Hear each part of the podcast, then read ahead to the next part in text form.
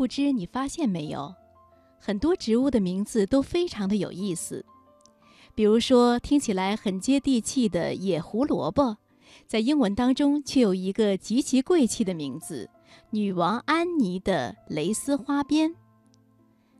满天星的学名是锥花丝石竹，开起来犹如一片轻盈洁白的小云雾。它的英文名字叫做婴儿的呼吸。名不见经传的石蒜，也就是文艺范儿们大爱的彼岸花，可又有多少人知道它另外几个名字呢？龙爪花、蟑螂花，还有平地一声雷。再比如说芍药，以前曾经有过很多的别名：鱼蓉、江梨、阑尾春。阑尾的意思呢，据说是古时候饮酒最后一杯的意思。因为芍药开在春末夏初，所以呢，就有了这样一个雅号。或许还有许许多多的植物，它们可记录的故事并不是很多，但它们依旧照亮了一个精彩的世界。这个植物的世界也许并不被人们真正的了解，我们甚至从来没有听说过它们的名字。但是这并不妨碍他们在属于自己的角落里散发着光芒。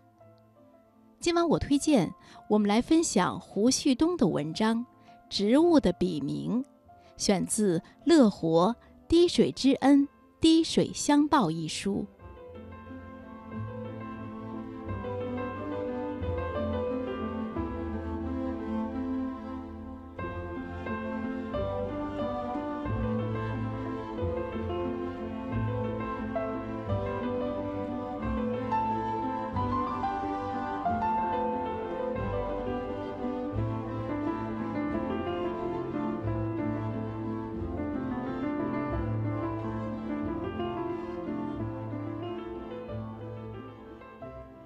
不光人有笔名，好些个花花草草、蔬蔬果果，也有听上去冠冕堂皇、诗意盎然，不知其究竟为何物的笔名。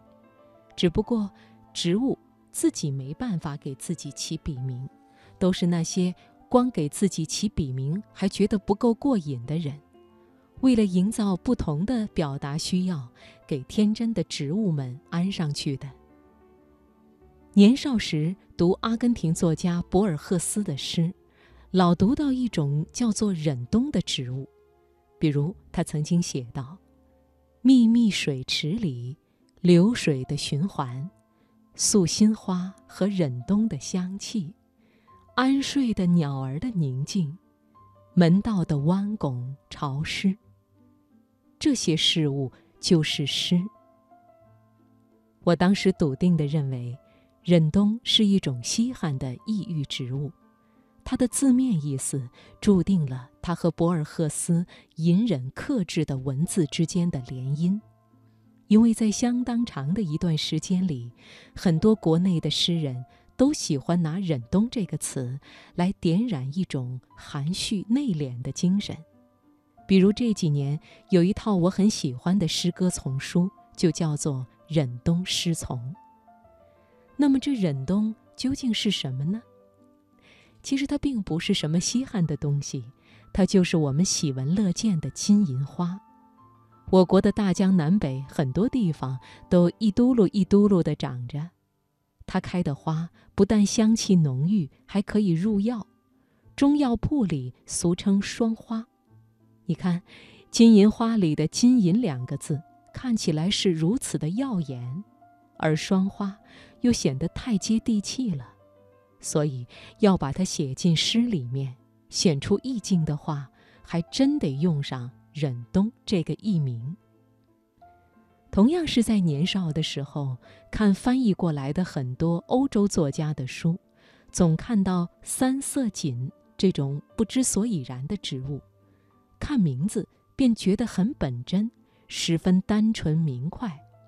符合我对欧洲青年人的想象，怨不得意大利人把它作为思慕和想念之物，波兰人更是把它定为国花。而多年之后，我无意中发现，原来如此异域、如此翻译腔、如此文艺的三色堇，竟然就是在我们这里任何一个小公园里都肆意盛开着的鬼脸花。清晰地记得小时候，每逢春游或秋游之后，都免不了要被老师命题写菊花、荷花、鬼脸花的作文，所以，我幼小的心灵里不免充满了对那些一脸善笑的鬼脸花的愤恨之情。最近的一次被植物的笔名吸引，是和烹饪有关。前段时间，朋友自己做泰国菜。可最后缺一样很重要的佐料，名唤罗望子。听听，这是多么诗意的名字啊！我们一开始猜测，这是一种极其稀罕的泰国本土植物，所以才被汉语赋予了这样一个异响的名字。后来终于搞明白了，这罗望子不过就是酸角。对，没错，就是我们喜闻乐见的酸角汁的酸角。是在我国西南地区，大家没事儿就嚼着玩的酸角干儿的酸角。